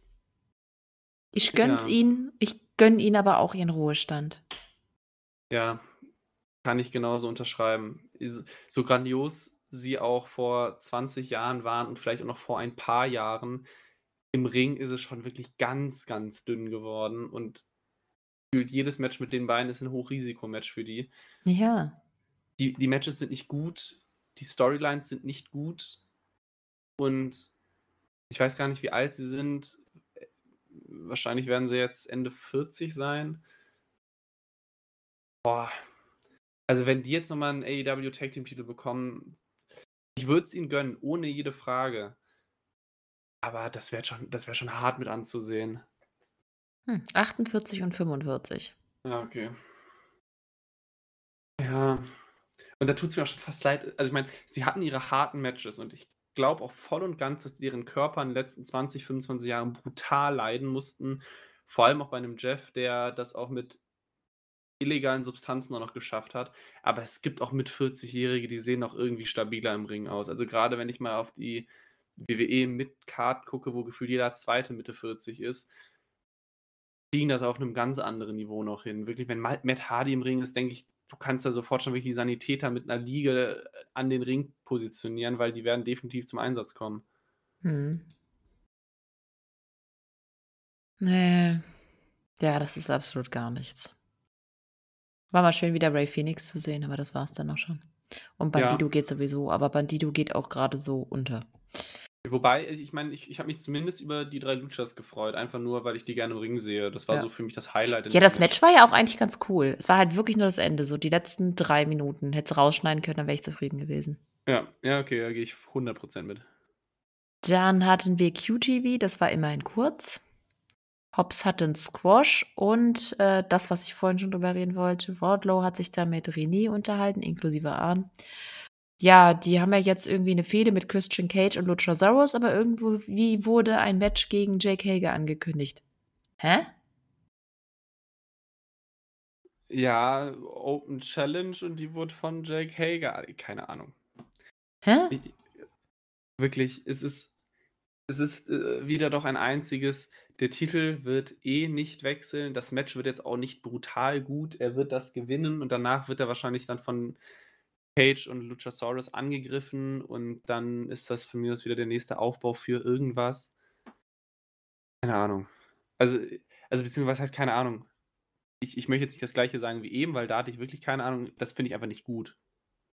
Es interessiert mich nicht. Dann macht halt, dann kann ich vorspulen. Es ist auch nicht mehr so ich ich habe mich schon ewig lange noch mal auf Wardlow gegen Luchasaurus gefreut. Aber bei der Story, hm, ne. Jetzt gegen Jake Hager, was soll das denn? Ja, keine Ahnung. Ich ich mag ich liebe das, wenn zwei Big Men gegeneinander antreten. Das gibt sehr cool das kann sehr coole Matches geben, aber in dem Fall interessiert's mich einfach nicht. Äh, ich bin eh auch nicht der große Fan von Big Man Wrestling, auch wenn man natürlich sagen muss, dass beispielsweise 'n Wardlow auch jetzt bei weitem kein klassischer Big Man ist, allein wenn man sich die Swanton Bomb bei Double or Nothing noch mal Ja, anschaut. deswegen deswegen ist ja Aber Wardlow gegen Luchasaurus eigentlich cool. Ich meine, das Letzte war schon cool. Und das könnte jetzt noch besser werden, aber nicht mit so 'ner weiß nicht. Das ist doof grade. Me. Ja, man äh, ich vergesse auch also jetzt in dem Fall natürlich nicht, vergesse ich, dass der Titel dabei ist, weil es ist 'ne Open Challenge und die bedarf natürlich 'n Titel. Aber generell auch in dieser Fehde, ich vergesse so oft, dass dieser Titel darin involviert ist, weil dieser Titel einfach wertlos ist. Mhm. Boah, gibt es doch irgend 'nem Jüngeren, der damit richtig arbeiten kann. Ja, ich vi vielleicht ist es auch falsch von mir oder von uns oder was weiß ich, Wardlow dafür irgendwie die Schuld zu geben. Vielleicht ist es auch einfach nur eine absolute Booking-Sackgasse, die Tony Khan so 'n bisschen sich eingebrockt hat. Ja, das dieser ständige Titelwechsel hat's halt nicht ich meine, Wardlow war jetzt dreimal Champion. Ja. Äh, Doch, zu dreimal, viele ja. Titelwechsel, zu wenig Sendezeit, weil wenn man sich jetzt Und Dynamite und und Rampage zusammen anschaut, gab's diese 2 kurzen Backstage-Segmente. Einmal, wie Brock Anderson verprügelt wurde, beziehungsweise selbst das hat man nicht gesehen. Man hat nur gesehen, wie der am Boden lag, plus jetzt dieses kurze Interview. Und das ist halt alles, was wir für 'n TNT-Title bekommen. Vergleich: International Title bekommt 'n 15-Minuten-Match plus kleinen Beatdown hinterher. Also, da sieht man ja schon die Verhältnismäßigkeit, wie relevant die Titel sind. Und wenn Wardlow mal 'n Match hatte in den letzten Wochen, also lässt man jetzt mal Double or Nothing weg, dann waren das halt 2 Minuten Squash-Matches, während Orange Cassidy 10 bis 15 Minuten 4-Sterne-Matches abliefert. Also man sieht ja die Verhältnismäßigkeit, wie die Titel grade irgendwie genutzt werden und wie sehr die Storylines erzählt werden. Nämlich TNT kriegt 1-Minuten-Segmente, International wird jedes Mal 15 Minuten Matchzeit freigeräumt. Ja, so bescheuert, ey. Also ja, ich hoffe, dass die Entzerrung dem Ganzen was bringt und vielleicht kriegt ja Luchasaurus den Titel. Nein, wird er bestimmt nicht, aber vielleicht kriegt Wardlow mal 'ne anständige Fehde, die bisschen länger und anständiger erzählt wird und dann wer auch immer den Titel als Nächstes kriegt, hat halt 'n bisschen mehr härter zu arbeiten. Ja, auf jeden Fall. Man man muss so blöd also man muss es ja vielleicht auch einfach mal so ganz klar benennen. Du hast 'n TV-Title, der muss im TV verteidigt werden in 'ner gewissen Regelmäßigkeit. Also, nutz doch das, was der Titel schon von selbst aussagt. Ja. Ja. Na gut. Jetzt haben wir lange genug über diesen Titel geredet, der vollkommen unbedeutend ist. Wie gesagt, wir reden öfter und länger drüber, als er im TV vorkommt. Ja, das ist echt krass. Gut, dann hatten wir noch 'n wesentlich unbedeutenderes Match. Acclaimed mit Billy Gunn gegen Spanish Announce Project, Angelico, Luther und Serpentico. Das war so da. Das ein das Spannendste an diesem Match: Acclaimed sind immer noch over, obwohl ihr Booking so Rotz ist. Es ist 'n perfektes Beispiel für sie kriegen sich einfach komplett selbst over. Ja. Ähm, der Rap jedes Mal, die brutale Reaktion, das, äh, Scissoren ist immer noch, obwohl's schon so alt ist mittlerweile Und so dumm eigentlich und trotzdem. Aber ich muss auch bei mir selbst sagen, ich finde es auch immer noch unterhaltsam. Ja, ich auch. Also, ich ich schaue es mir immer noch ganz gerne an. Bei dem Match muss man jetzt dazu sagen, dass dieser Luther, von dem ich auch in meinem Leben noch nicht so viel gesehen habe, vielleicht der talentfreiste Wrestler ist, der seit ganz langer Zeit gekommen ist. Das ist Ja. furchtbar. Also, wow. also da, da kann man ja mich schon fast in den Ring stellen. Die, Ähm, überhaupt die, die Kombination aus den dreien ist schon der Shit. Ich finde sogar äh, Serpentico und Angelico sogar eigentlich ganz, ganz cool. Die sind auch keine schlechten Wrestler, muss man dazu sagen. Also Genau. Angelico hat ja schon einiges gerissen in seinem Leben.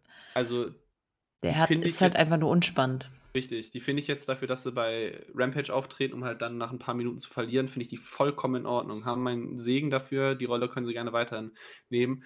Luther ist über 50 und kann nichts, also überhaupt nichts. Wenn man, also Respekt dafür, dass er überhaupt diesen Vertrag bekommen hat. Aber naja, egal. Ähm, Freunde. ja, wahrscheinlich über Jericho.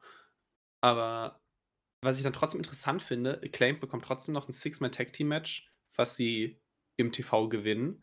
Fragezeichen, ob es da jetzt Richtung weiteres Titelmatch geht. Weiß ich nicht. Oder ob es wirklich einfach nur genutzt wurde, um den Fans schöne 10 Minuten zu geben. Wahrscheinlich. Die brauchen eine Fehde mit irgendeinem interessanten Team. Davon gibt es leider aktuell nicht ja, so ich weiß. viele. Ich wollte auch gerade ein Be Beispiel nennen, deswegen war ich so still. Beziehungsweise, ich meine, du hast aktuell BCC gegen Elite, die sich gerade selbst komplett aus allem rausnehmen. JAS findet aktuell wenig statt. FTA sind halt gerade Tag Team Champions. Da gehen schon langsam die, die interessanten Teams aus. Also vor allem auch Trios. Und House of Black hatten sie halt jetzt gerade. Hm, Dark Order? Boah, da, dafür musst du Dark Order halt mal irgendwie ein bisschen aus diesem Undercard-Sumpf rausholen. Äh, schwierig. Ich finde Dark Order unterhaltsam und ich freue mich auch mehr oder weniger, wenn sie halt dann zu sehen sind. Aber du kannst aber für halt mich sind die Being the Elite. Ja, ja, klar, von mir aus. Ich meine, sie haben ja auch der, der Company auf jeden Fall auch einiges gegeben. Aber wenn du acclaimed hast, die vor nicht allzu langer Zeit noch Tag Team Champions waren und das auch gar nicht so schlecht gemacht haben, kannst du denen halt jetzt keine Undercard-Gegner geben, um zu sagen, hey, das ist Gegen wen haben sie die Titel verloren? Fehde. Ja, gut. Kannst Aber- du den Flock jetzt auch nicht tiefer in den Boden rammen. Ja, aber schon so ein bisschen. Schon Ja. so ein bisschen. Ja, aber ich glaube nicht, dass sie noch einen Title-Shot da irgendwie. Mal gucken, wo es mit denen hingeht. Vielleicht es scheint ja so, dass sie sie jetzt wieder aufbauen wollen, für was auch immer. Ich hoffe, es wird besser. Als das davor. Es kann nur besser werden. Es geht nicht anders. Ich hoffe es auch. Also, Doch, es geht noch schlimmer. Aber es geht kaum noch schlimmer. ja, einfach, ich meine, wie, wie eben schon gesagt, sie sind halt nach wie vor immer noch super unterhaltsam. Ich freue mich über den Rap. Die Matches sind absolut nicht verkehrt.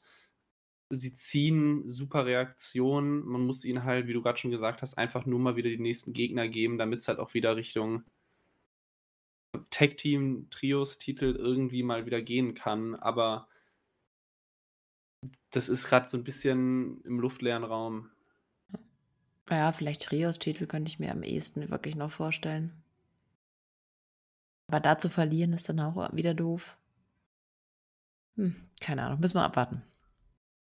Wir sind Gab dann. Hm? Äh, vielleicht gerade noch die Frage, weil ich es wirklich nicht weiß.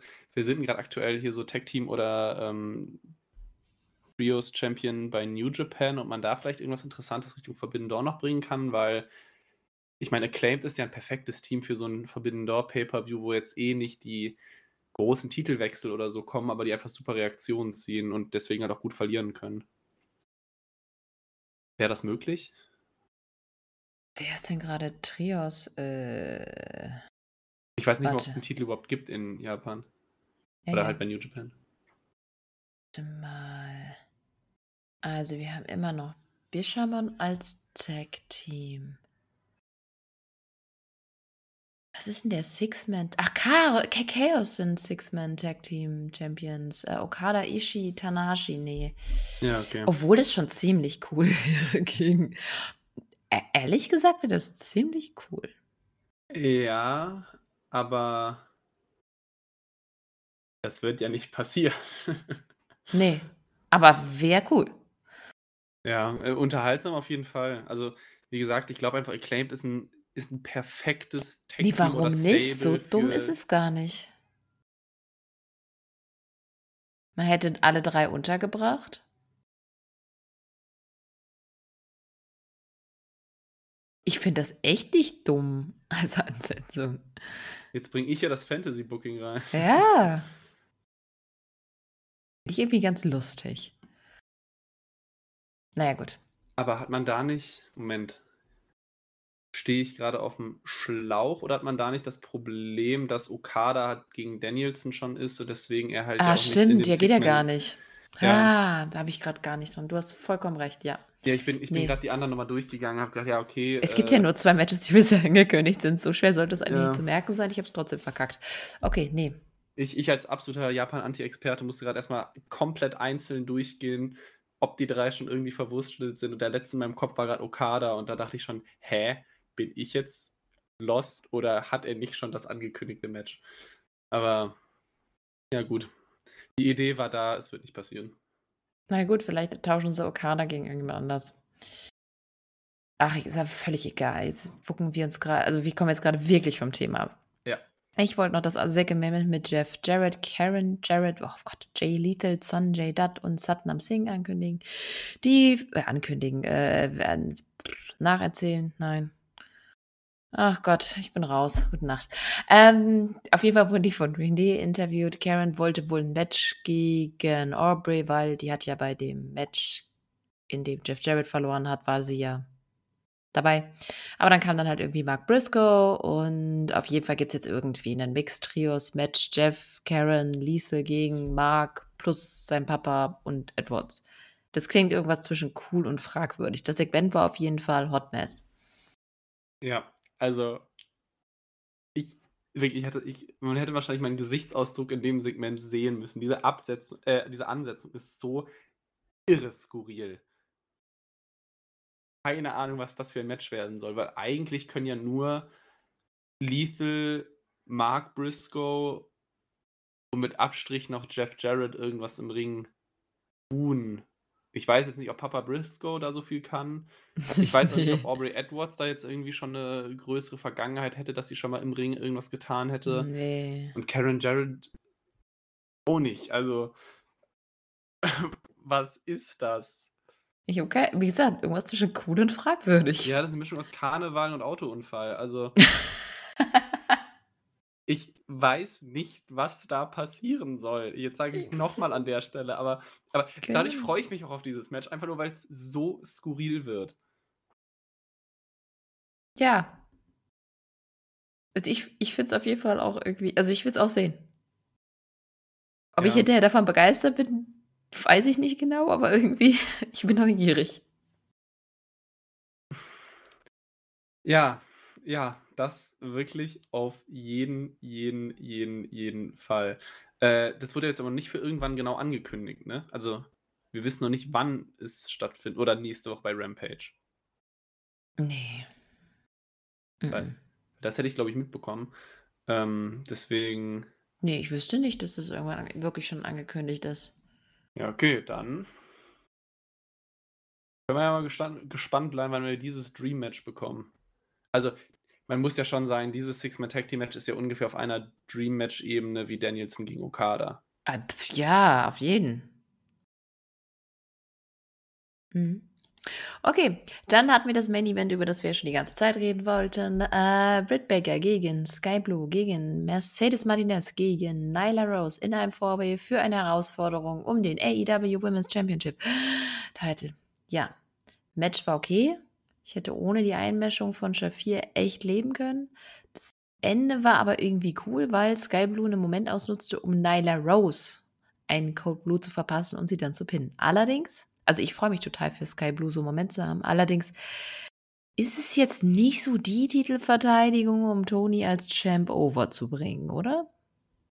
Ja, das ist auch das, was ich ja eben schon ein Stück weit angerissen habe. Also erstmal freut es mich auch für Sky Blue und auch, ich glaube, die Emotionen, die man dann danach gesehen hat, die waren zu 100% echt. Also, dass sie dann da die Tränen in den Augen hatte, einfach nur, als sie dann halt dieses Match gewonnen hat. Deswegen, ich gönne es ihr zu 100%, aber Sky Blue ist halt keine ernstzunehmende Gegnerin für eine Tony Storm. Also das ist halt ungefähr eine Ebene wie NRJ um den TBS-Title, hast du halt jetzt Sky Blue um den World Title. Und auch vor der Ansetzung hätte ich nicht gedacht, dass sie als Siegerin aus diesem äh, Four-Way-Match rausgeht. Aber, weiß ich nicht, vielleicht ist es auch der Versuch, irgendwie die nächste Person oder die nächste Frau irgendwie nach oben zu bucken, weil es ist ja schon 'ne 'n gewisses Ausrufezeichen gegen zwei frühere AEW World Championesses und mit Mercedes Martinez, die ja vor nicht allzu langer Zeit noch, glaube ich, den Ring of Honor Titel hatte, ist es schon 'ne Hausnummer, das Match zu gewinnen. Also, es war jetzt kein Larifari Number One Contender Match. Aber sie wird natürlich verlieren und es wird auch einer Toni Storm nicht großartig weiterhelfen. Ne, das auf jeden Fall. Und ja, Sky Blue ist dann halt mal kurz da, aber ich weiß nicht, wie man die dann weiter booken will. Also, da bin ich dann schon 'n bisschen gespannt, weil was sie dieses Jahr an Matches hatte, das war eigentlich ist sie ja eher bei Ring of Honor. Ja, 'n 'n Stück weit, finde ich, hat auch AEW so 'n bisschen dieses hausgemachte Problem, was auch die WWE seit Ewigkeiten hat. Bei den Frauen gibt es zu wenig Fäden, Storylines und sonst was abseits von den Titeln. Das heißt, wenn du als junge Frau in diesem Roster bist und wie 'ne Sky Blue nicht dieses Riesen-Standing, dass man einfach sagen kann, wie bei 'ner Britt Baker, die kannst du jederzeit sofort in ins Titelgeschehen packen und es ist und es verkauft sich gut, sondern eine, die den Aufbau braucht, die auch gewisse Menge an Siege braucht, um halt 'ne ernstzunehmende Herausforderin irgendwann zu werden. Dann brauchst du halt irgendwelche Fäden, Storylines, Mikrofonzeit, irgendwas, um halt zu sagen: „Ey, das ist Sky Blue und die hat richtig was aufm Kasten und die ist 'ne zukünftige Titelträgerin“ und so weiter. Aber das gibt's zu wenig und gefühlt sind die großen Frauen bei AEW grade groß, weil sie es seit langer Zeit sind oder weil sie mit 'nem großen Namen ankamen. Aber Leute wie Sky Blue, wie NRJ, wie, ähm, Julia Hart oder so ich meine, Julia Hart hat das jetzt in Abstrichen gegen NRJ gehabt. Die brauchen halt ihre Storylines abseits der Titelmatches, weil die Titelmatches verlieren sie alle. Ja. Ja, es ist irgendwie Und da ist ja auch keine Story, nichts bei. Also, das Spannendste, was wir eigentlich haben an an Story, ist weg dadurch, dass dass der Titel jetzt gewechselt hat. Ja. Jetzt hängt sogar 'ne Britt Baker in der Luft. Gefühlt gibt's bei den Frauen aktuell keine Storyline. Nicht nur gefühlt. Gibt es eine?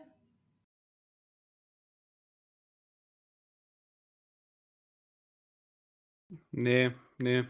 Wir haben die Outcasts noch so 'n bisschen, aber so richtig ist es auch keine Story mehr.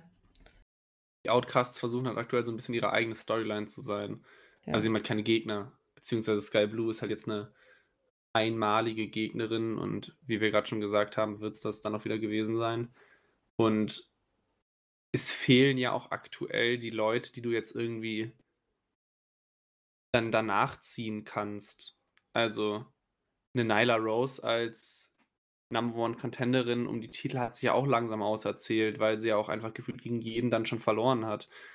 Ja, aber es gibt eigentlich genug Frauen in dem Roster und es gibt genug gute Frauen in dem Roster, aber man muss denen halt mal was zu tun geben. Richtig, entweder sind sie nicht aufgebaut oder Nicht da. nicht da, genau.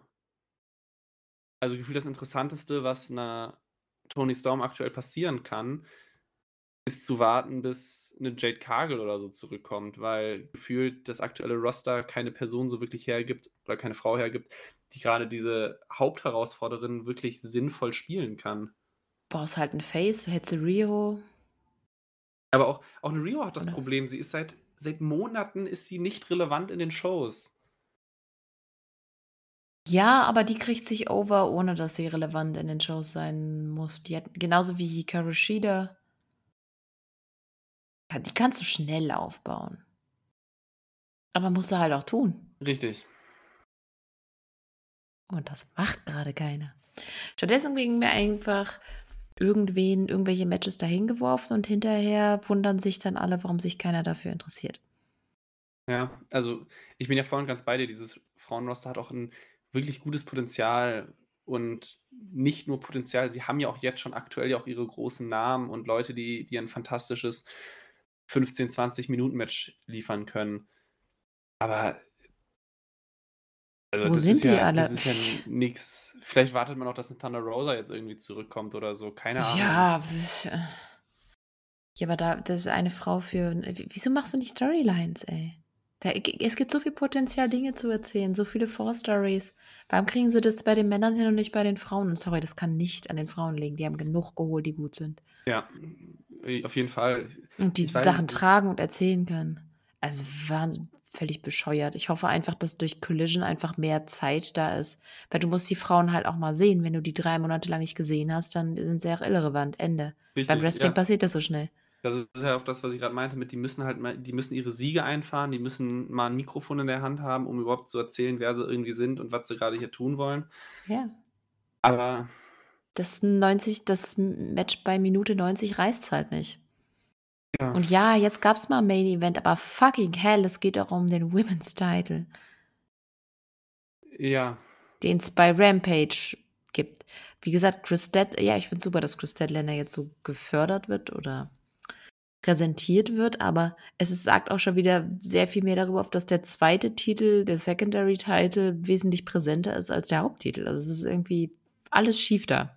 Vor allem, es hat ja auch in den letzten Wochen, Monaten immer gezeigt, dass dieses auf Leute warten, um irgendwie Storylines weiterzuerzählen, hat ja nicht immer so gut funktioniert. Also dem TBS-Titel hat es ja nicht gut getan, dass man jetzt so ewig lang auf eine Chris Deadlander warten musste.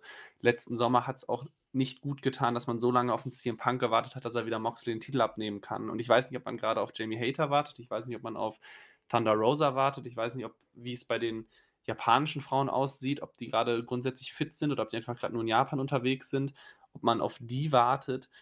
Aber dieses Warten tut ja keinem gut, nicht den aktuellen Champions oder auch nicht dem übrigen Roster. Und da muss halt irgendwas passieren. Also, wofür, also, wofür gibt es aktuell das Frauenroster? Wofür gibt es gerade zwei Titel, wo es für keinen davon irgendwie gerade eine Storyline gibt? Gute Frage.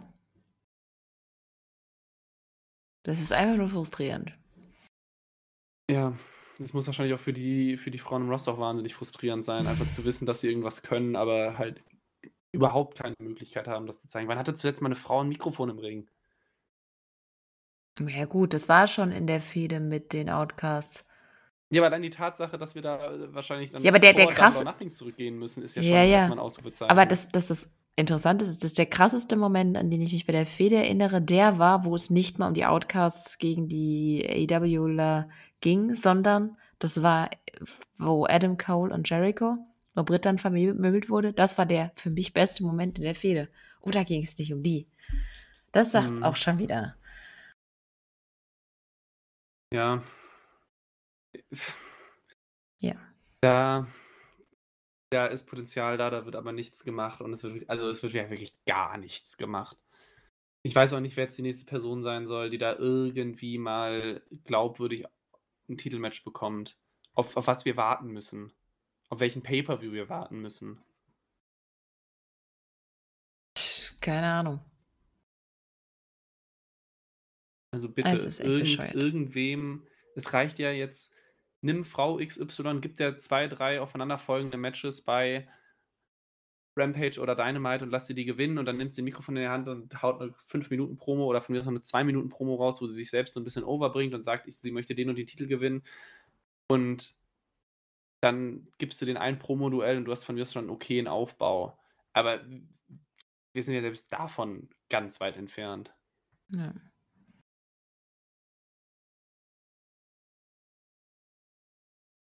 Ja, okay, damit können wir auf keinen Fall aufhören. Wir haben noch, ähm, wir haben noch die Quizmania-Frage, die auch ein bisschen Diskussionsstoff bietet. Und zwar die Antwort auf die Frage, die Frage habe ich oben hingeschrieben, äh, war, die Frage war, wer war der erste New Japan Pro Wrestling Wrestler, der bei AW Dynamite aufgetaucht ist? Kenta, der kam nämlich beim Main Event raus von äh, Beach Break 2021 und gab Mox ein Go to Sleep. Die zwei hatten dann Ende Februar bei äh, New Japan Strong ein Match um den IWGP United States Championship Title. Warum das aktuell ist, weil gerade Gerüchte kursieren Auf jeden Fall hast du mich darauf aufmerksam gemacht. Ich habe das schon wieder nicht mitbekommen. Ähm, wo hatten wir das gelesen? Ja, im Kurs. Natürlich haben wir das auf wrestling-infos.de Achso, gelesen. ja. Hatten wir das als News gebracht oder was? Richtig. Ja, wir bringen alles Ups. als News, was irgendwie relevant ist. Habe ich das nicht gesehen? Entschuldigung. Ähm, ich glaube, ursprünglich hat Fightful Select darüber berichtet. Auf jeden Fall gibt es ja diese Idee von Kenta gegen CM Punk schon seit Ewigkeiten, wegen dem Finisher, wegen dem Go-To-Sleep. Jetzt wäre wohl die Idee, dass es das bei Forbidden Door geben soll. Ich glaub's nicht. Ich meine, ich kann es zu wenig einschätzen, weil ich gerade von einem Kenta auch, wie oft soll ich es noch sagen, bei New Japan nichts mitbekommen habe. Ich weiß nicht, inwiefern das machbar ist. Ich weiß noch nicht, ob man CM Punk aktuell im gleichen Lockerroom in der Arena stecken kann mit den ganzen anderen Leuten, mit denen er verkracht ist. Das, glaube ich, ist eher das Problem. Kenta würde das bestimmt dann machen, aber Also ich meine, glaube, das ist auch ein Match, wo er Bock drauf hätte. Aber, naja, gut, laut seinem Twitter-Kanal nicht, aber was heißt das schon? die Frage ist auch, an wem wird es dann eher scheitern? An dem Punk selbst oder an den Hm. Feinden von Punk? Weil, ich meine, An den Feinden, das hast du aber schön ausgedrückt. ich meine, ein Punk hat ja irgendwie in den letzten Wochen immer betont, oder zumindest konnte man das so lesen, dass er sich auch bei den Leuten entschuldigt hat, dass er es auch wirklich nochmal irgendwie versuchen will, dass er vielleicht auch ein Stück weit seine Fehler eingeräumt hat und so weiter und so fort. Es wäre jetzt für ihn nur der erwartbare nächste Schritt, wenn er sagen würde, okay, ich bin zwar bei Collision, ich werde bei Dynamite nicht auftauchen, aber ich will eine gute Show auf die Beine bringen und deswegen werde ich das Ganze mit euch irgendwie auf die Beine stellen. Also die Show, nicht das Match. Aber es könnte genauso gut auch sein, dass das ist dann wegen all den Leuten, mit denen er sich verkracht hat, sei es dann Young Bucks oder was weiß ich wem, dann halt scheitern könnte. Ähm, Ja, Tony Khan hat halt schlichtweg keine Lust, das Risiko einzugehen, dass es nochmal einen Clash gibt. Also Oder anstelle von dem so. würde ich die einfach wirklich trennen. Ja, aber ich meine, das wäre für mich wenigstens so ein, so, ein, so, ein, so ein Zeichen nach dem Motto, okay, wir sind doch trotz unserer Egos irgendwie Profi genug, dass wir das auf die Beine stellen können. Ich würde es mir dann wünschen, weil es für mich ein ganz schönes Zeichen wäre. So ganz sehe ich es aber auch noch nicht, aber vielleicht lässt sich das be besser einschätzen, wenn wir Collision gesehen haben und dann vielleicht wissen, was mit Punk passieren kann oder wird.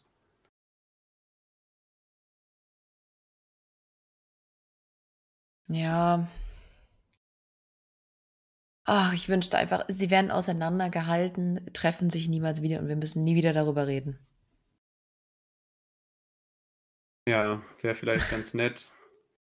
Wobei ich mich natürlich auch über dieses Match irgendwann nochmal freuen würde, falls es wirklich irgendwie Punk und FTA gegen Elite oder so geben würde. Ähm, aber ja, ich, ich sehe es aktuell auch nicht kommen. Aber es ist schade, weil ich mir eigentlich wünschen würde, dass sie Profi genug sind, um das irgendwie machen zu können und weil auch dann, Punk immer noch ziehen würde. ja, aber ich meine, wir sind. Sorry, aber ich finde das so peinlich. Dieses Ganze, das ist so Kindergarten, das ist echt krass. Ist es auch. Also, ich meine, klar, Wrestling, Egos und so weiter und so fort. Und ich kann es auch irgendwie verstehen. Aber dass man da nicht Profi und Mann genug sein oder erwachsen genug sein kann oder muss, um einfach mal zu sagen, okay, wir müssen uns ja nicht in einem Match gegenüberstehen, wo wir uns im Zweifelsfall noch gucken müssen, dass wir uns nicht gegenseitig das Genick brechen, sondern einfach nur ein Lockerroom zu teilen an einem Abend, muss doch eigentlich drin sein. Sollte, ja, aber ich, ich kann es nicht einschätzen. Gut. Mir fällt ehrlich gesagt auch nichts mehr ein. Wir haben tatsächlich relativ lange dafür geredet, dass es einfach nicht wirklich was zu reden gab. Es war wirklich, wie wir am Anfang gesagt haben, nichts, was jetzt irgendwie so newsworthy gewesen wäre und so krass stark waren. Beide Shows nicht. Dynamite war okay, aber man hat es hinterher irgendwie vergessen und Rampage war einfach nichts. Richtig. Rampage war wie immer. Ja. Nee, letzte Woche war es richtig gut. Ja, Shibata war da. ja, ja. Also für mich war letzte Woche einfach das Problem, wenn du, wenn du aus reiner AEW-Sicht vier Titel verteidigst, die nichts mit der Company zu tun haben. Die Matches waren klasse, ohne jede Frage. Aber dafür, dass es eine AEW-Show war, war es so ein bisschen komisch. Also AEW hat schon 1000 Titel, da brauche ich nicht noch vier weitere für eine Rampage-Ausgabe. Aber vielleicht liegt das auch daran, dass, dass ein Shibata für mich einfach nicht der Draw ist, der es dann beispielsweise für dich oder für wen anders sein kann. Ja. Ja, verstehe ich auch. Trotzdem. Es war auf jeden Fall besser als diese Woche. Das Richtig, wollte ja, ich damit ja, ausdrücken. Ja, ja, ja, ja okay, da hast du voll meinen Mut gekillt hier. Es tut mir leid. Manchmal bin ich ein wenig zu negativ. nee. Alles gut. Ähm, hat wieder Spaß gemacht mit dir. Wir haben äh, manchmal einen sehr ähnlichen Humor, so den von einem 13-Jährigen oder einer 13-Jährigen. Das passt immer ganz gut. Wobei wir uns diesmal relativ artig verhalten haben. Ich fand uns sehr hm, fast schon nüchtern. Wir waren richtig erwachsen. Ja. Kann uns nicht passieren, wenn wir zusammen in London sind. Das geht nicht. Ich möchte ein paar Augen gerollt sehen, wenn, wenn man uns zusammen sieht. Ich glaube, das kriegen wir hin. Ist ja noch ein bisschen Vorbereitungszeit bis dahin. ja, wir müssen noch ein paar Mal üben. Ähm, genau. Ich wünsche euch Zuhörern ganz viel Spaß bei Collision. Ich hoffe, ihr seid genauso gespannt wie wir. Ich weiß noch nicht, ob ich gespannt im Sinne von neugierig bin oder ja. Hm. Ich weiß noch nicht genau, was ich zu erwarten habe. Wir hören uns auf jeden Fall bald wieder. Stefan hat das letzte Wort. Ich sag wie immer, macht's gut, bleibt gesund. Ciao. Ja, viel gibt es wirklich nicht zu sagen, weil auch die Woche nicht so viel passiert ist. Ich bin gespannt auf Collision. Ich werde es mir, wie gesagt, dann auf jeden Fall auch live anschauen für den Bericht. Ich hoffe, ihr hattet trotzdem einigermaßen Spaß mit der Folge der Elite Hour, einfach weil es vielleicht dann doch unterhaltsamer war als Rampage. Das ist zumindest immer die, das Ziel, was wir haben. Aber äh, ja, ansonsten vielen Dank fürs Zuhören. Ähm, bis nächste Woche.